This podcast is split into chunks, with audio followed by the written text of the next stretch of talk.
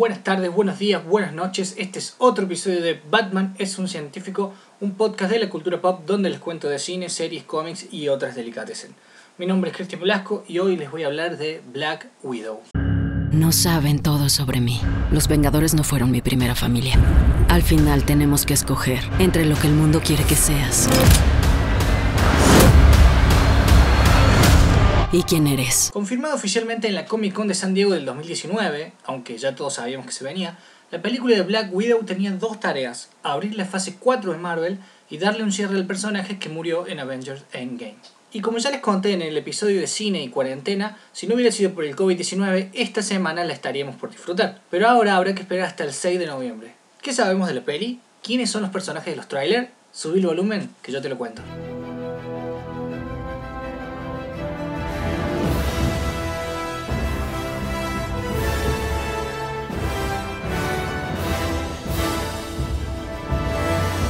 Los trailers podemos ver un poco del pasado de Natalia. Hay algunos destellos que son una referencia a esos antiguos programas de entrenamiento de espías rusos de la KGB, pero también hay mucha acción, peleas, golpes y un toque cómico por parte de David Harbour.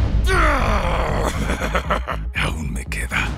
Lejos de ser una historia de origen, como se pensaba, parecería ser en realidad un reencuentro, una reunión entre Natalia y sus viejos compañeros para combatir contra un nuevo enemigo.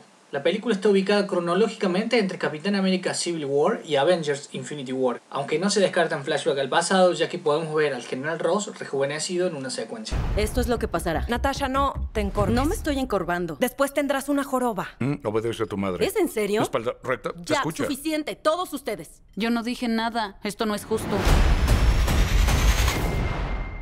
Ya conocemos a Natasha y al General Ross, pero esta peli trae nuevos personajes que expanden el mundo de Black Widow y de la Sala Roja, y quería contarles un poquito quiénes son según los cómics.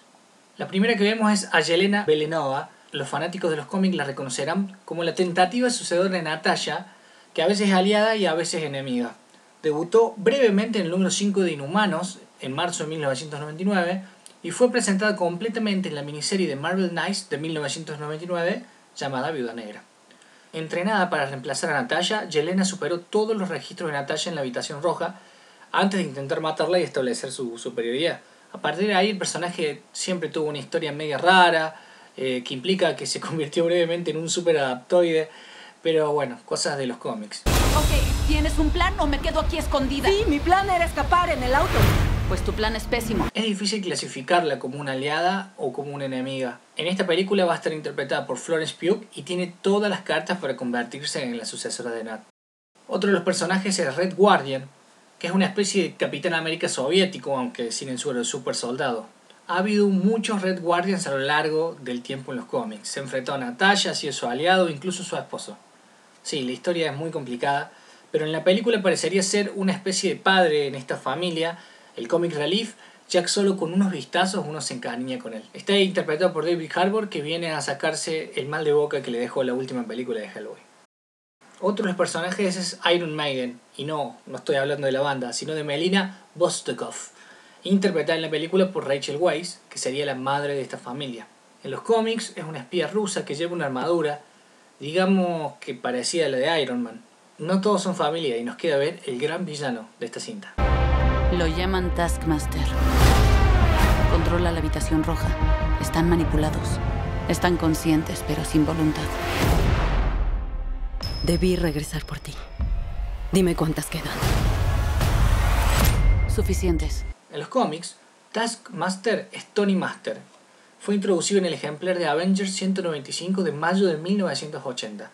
Es un mercenario el que contratan distintas organizaciones criminales para que entrenen a sus agentes. El personaje se inyectó a sí mismo una droga que aumenta el poder de su memoria, por lo que puede adquirir cualquier conocimiento rápidamente con solo una leída y también le permite a su organismo tenga una memoria muscular, esto es, puede copiar los movimientos y la agilidad de otros superhéroes.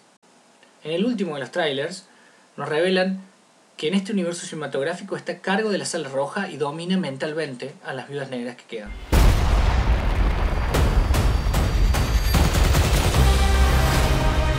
Tenemos que volver a donde todo empezó. Para que ya no puedan hacerle esto a nadie más. Somos familia. Peleamos con ustedes. Tomé mi decisión. Ya no voy a huir. Todavía no tengo una perspectiva total sobre esto, pero es una película sobre auto-perdón y sobre la familia. Esto fue lo que reveló la propia Scarlett Johansson para la revista Vanity Fair cuando le preguntaron de qué se iba a tratar Black Widow. Aún no se confirma la presencia de Jeremy Renner como Hawkeye, aunque hay rumores de que podría tener un cameo en algún flashback o en la escena post-crédito, donde junto a su familia le harían un funeral a la fallecida Nat. Black Widow es el primer título de Marvel está dirigido por una mujer en solitario, Kate Shortland, ya que Capitana Marvel estuvo co-dirigida por una mujer y un hombre. Será la vigésima cuarta película de Marvel y la última aparición de Scarlett Johansson interpretando el personaje.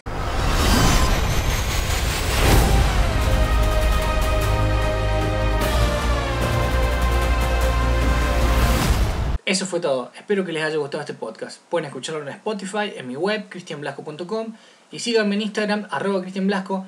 Así me comentan qué esperan de la peli, teorías locas y sobre qué quieren que hable en mis próximos podcasts. Muchas gracias por escuchar. Dios los bendiga.